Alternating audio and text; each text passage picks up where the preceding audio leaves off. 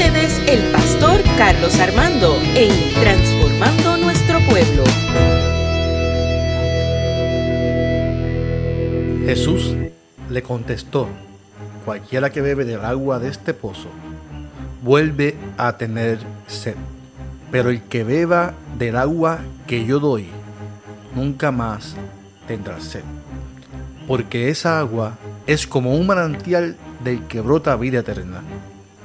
Entonces la mujer le dijo, Señor, deme usted de esa agua, para que yo no vuelva a tener sed, ni tenga que venir aquí a sacarla. Este podcast se llama Voces Sedientas. Cuando leemos el texto de Juan capítulo 4, que es el texto que acabo de leer, la historia bíblica nos muestra la problemática social y religiosa que existía en aquella época. Problemas de imaginación por creencias, problemas de corrupción y abuso de poder del sistema político hacia los pobres, intimidaciones y hasta imposiciones de criterio por interpretaciones de la Torá, entre otras situaciones que existían en el pueblo. Nótese el agudo contraste entre Nicodemo, con el cual Jesús tuvo el primer discurso, un líder respetado por los fariseos, la secta más estricta en su práctica del judaísmo ortodoxo, y esta mujer samaritana. El polo opuesto en todo sentido de la palabra, excepto que ambos tenían inquietudes espirituales. ¿Por qué yo, porque yo digo que son polos opuestos? Porque la mujer samaritana viene de una división de Judea y de Galilea. Vemos en Segunda de Reyes cómo Asiria toma posesión de Samaria para así empeorar las cosas. Y Samaria tiene su creencia muy distinta a, a los judíos. Así que surgió esta raza mestiza y esta religión sincretista, lo que llamamos samaritanos. Esta es una nueva religión aceptada en el Pentateuco, pero rechazada por los libros proféticos. Cuando los judíos regresaron del cautiverio babilónico, los samaritanos ofrecieron ayudarles a reedificar el templo en Jerusalén, pero su oferta fue rechazada. Así que vemos en el Antiguo Testamento cómo los judíos y los samaritanos se fueron dividiendo y separando poco a poco. Hay que notar que esto no limitó la misión de Jesús para compartir el Evangelio con esta mujer que estaba allí, que tenía sus situaciones y tenía una sed interior que posiblemente nadie la descubre, pero Jesús la descubre. Y por medio de ella, con todo el pueblo, también Jesús impacta. Su misión era traer vida a todos los que creyeran en Él. Así que Jesús tenía una misión. Así que llamar a alguien samaritano era una muestra de desprecio los samaritanos eran considerados como extranjeros por los judíos, así que era, era, eran un sector que eran eh, aislados por los judíos. Los samaritanos habían desarrollado su propia versión de la Torá para poder reflejar su versión de su historia y para comprobar la apostasía de los judíos. Hoy día siguen como un grupo pequeño dentro de Israel e insisten en que se les reconozca como observadores de la Torá. Pero ahora bien, cuando Jesús da la última comisión a sus discípulos, les envía a sus destinos y uno de ellos era Samaria y hasta los confines de la tierra, mostrando su amor y misericordia y su espíritu de unidad y no de división. Lo vemos aquí con esta mujer. Es importante saber esto porque vemos que Samaria en su radiografía muestra ser un pueblo que ha sufrido primero no tener una identidad propia fue una mezcla de dos pueblos. Luego surge el ataque de un gobierno que se apropia de sus tierras y para colmo sufre la marginación religiosa por el sector judío que piensa que ellos no merecen salvación por simplemente ser samaritanos. Sin embargo, vemos a un Jesús que sí piensa en ellos como un pueblo digno de amor y salvación. Así que yo, yo enmarco este primer punto y le digo que Jesús es un Jesús libre de prejuicios. Y si Jesús fue uno libre de prejuicios, nosotros también tenemos que estar libres de prejuicios. Es interesante entender este texto de una manera libre de prejuicios, hermano. Me explico. Para comprender este acercamiento de Jesús hacia esta mujer samaritana, hay que comprender las diferencias entre los pensamientos de cultura, de religión, entre los judíos y los samaritanos. Por eso le hablo de, cómo se formó Samaria. Los de Samaria ya sabían que los judíos no aceptaban, así que ya existía un prejuicio. Y, yo te pregunto, no, ¿qué es un prejuicio? un prejuicio es una opinión preconcebida, generalmente negativa hacia alguien o algo. Así que los discípulos, el sector religioso de Judea, tenían ciertos prejuicios con los samaritanos por no creer o por no pensar igual que ellos. Igual como vivimos en, el mundo entero, con muchos prejuicios. Pero lo interesante de todo es que las personas pueden tener ciertos prejuicios, pero Jesús nunca los tendrá.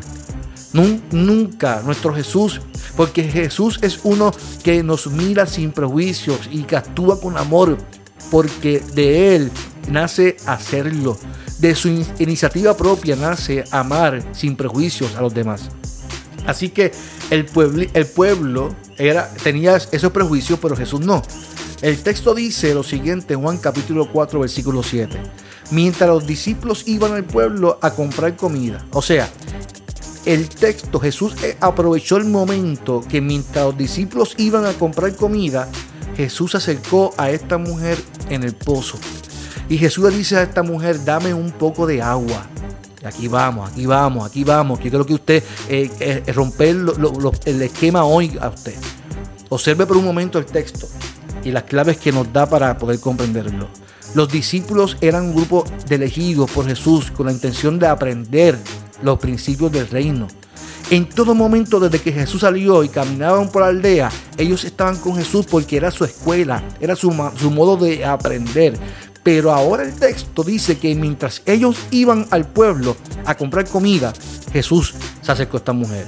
Es importante saber que Dios es el Dios que organiza y prepara las cosas. Hay cosas que no las vamos a comprender y no las podemos digerir, que Dios no las va a, permitir ver en el momento. Sus discípulos no iban a creer lo que Jesús estaba haciendo, por lo tanto Jesús aprovechó la ocasión para estar solo y, e impactar a esta mujer. Así que Jesús está solo y él tomó la iniciativa de hablar con esta mujer cargada de prejuicios, cargada de rechazos, cargada de burlas, cargada de complejos, cargada de marginaciones, cargada, cargada de ser elegidas por hombres sin tomar decisión sobre su asunto. Así que viene cargada por su respuesta ante la petición de Jesús. Jesús comienza diciendo, mujer, dame de beber. Y su respuesta fue el por qué él le hablaba a ella siendo judío, ya que judíos y samaritanos no se trataban entre sí. ¿Por qué ese asombro? Ese asombro refleja el legalismo y el ritualismo judío. Según este legalismo, los samaritanos eran ritualmente impuros y las mujeres samaritanas eran perpetuamente impuras desde la cuna. Así que Jesús, sabiendo esto, le responde de una manera muy impactante para su vida. Recuerde estas palabras, recuérdelas por favor. En Jesús no hay prejuicios, hay amor y compasión. Jesús hace a un lado toda discusión cultural, religiosa, basada en la tradición de los judíos y no sigue reaccionando al tema específico planteado por la mujer.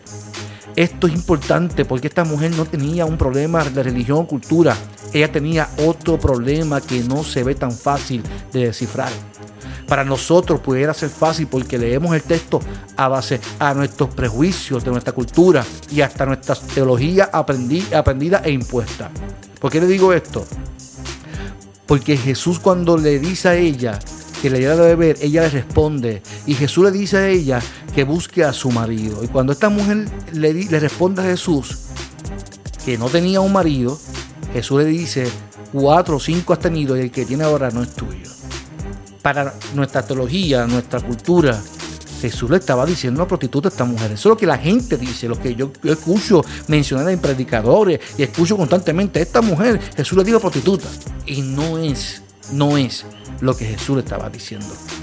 Jesús comienza a hacer algo que no era común, porque tenía un interés de romper con una acción que iba en contra de los principios del reino. Ante la respuesta de esta mujer, Jesús responde, si conocieras el don de Dios esto denota algo. A Jesús no le interesaba el discutir un asunto de prejuicios por pensamientos de legalismo, si discutir, si discutirlo con los que oprimían y con los que judaizaban a los demás. Pero en esta ocasión Jesús no responde exactamente lo que ella esperaría de cualquier religioso. La religión nos impide hablar, pero si conocieras el don de Dios, o sea, si conocieras el regalo de Dios que tiene Dios para ti. Recuerda que el don de Dios es un regalo inmerecido. Y es así como muchas veces nos sentimos ante Dios. Llegamos ante Dios con nuestros prejuicios y Dios nos invita a nacer del agua como a Nicodemo y ahora a beber del agua que quita la sed para siempre. Y hoy día vemos cómo las personas llegan con miedo ante Dios. La imagen de Dios cambia a conveniencia muchas veces de personas y de interpretaciones. Jesús quería darle a conocer a esta mujer que estaba arrastrando sus prejuicios, que lo que él ofrecía era más que una religión que te etiqueta. Lo que él ofrecía era un regalo, era salvación. Ella no comprendía y él le invita a que busque su varón, a su marido. Y, y, ella dice que no tenía marido. Al momento Jesús lo confronta y le dice, que bien has dicho, porque cinco maridos has tenido y el que tiene ahora no es tu marido. Y, vuelvo y repito, aquí, si yo me dejo llevar por mi, contexto, lo que la gente enseña, Jesús le estaba diciendo prostituta a esta mujer. En mi carácter personal no puedo ver a Jesús de esa manera. El Dios que yo conozco es un Dios compasivo, un Dios que no que mira con ternura y que no humilla, sino que restaura. Por lo tanto, si la intención de Jesús era ofrecer ofrecerse a él como agua, no creo que de, entrada él quería señalar su pecado, pero sí quería saciar la necesidad de esta mujer que ella arrastraba. En aquella cultura, amado que me escucha y amada, la mujer no determinaba su marido ni con quién determinaría su vida de matrimonio. Era el hombre que terminaba, determinaba la mujer con quien se iba a casar. Así que esta mujer arrastraba algo más profundo que unos prejuicios de la sociedad o de su religión. Esta mujer arrastraba unas decisiones tomadas por hombres que por su cultura la poseyeron como un objeto y no por lo que ella era o lo que ella quería. Así que aquí hay una voz sedienta.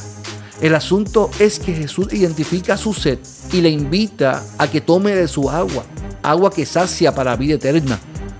Hoy día, nuestras, a nuestras iglesias, nuestra, nuestra gente, nuestros vecinos, están llenos de voces sedientas.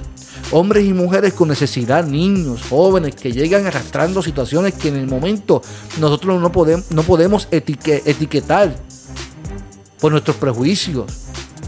Dios siempre nos va a invitar a que actuemos con, misericordia y no por nuestros issues teológicos o doctrinales. Dios quiere que simplemente le ofrezcamos el agua que sacie para vida.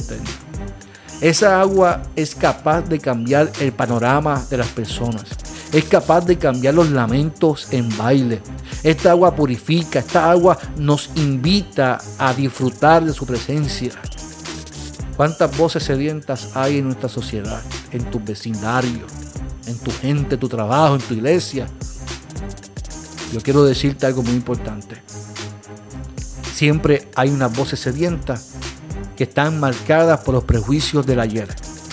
Y hoy nos invita a la palabra a acercarnos a gente y que el Espíritu Santo de Dios nos rompa todos los prejuicios y que podamos invitar a la gente que tome del agua que sacia para vida eterna. Así como esta mujer, hay muchas mujeres, hombres, niños, jóvenes, ancianos, que viven marginados, que viven rechazados. Son voces sedientas. Yo te invito en esta hora que sacies, que llenes, que prediques y que abraces. Yo tengo que decirte que ante nuestra sociedad que vive con tanta violencia y con tanto prejuicio, nos acerquemos a las personas, no con nuestros prejuicios, no para decirle que tienen que aceptarle como nosotros lo hemos hecho, que tengan su propia experiencia y que se sientan amados y respetados por Dios. Con Cristo por delante, tenemos que saciar esas voces sedientas. ¿Cuáles son tus voces sedientas? ¿A, quién te tienes que acercar hoy?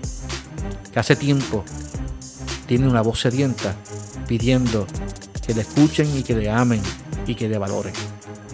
Hoy yo te invito a que escuches las voces sedientas de tu comunidad y que te levantes como Jesús e impactes y transformes y bendigas y transformes tu pueblo. Dios te bendiga. De tu pastor Carlos Armando en Transformando nuestro pueblo. Dios te bendiga.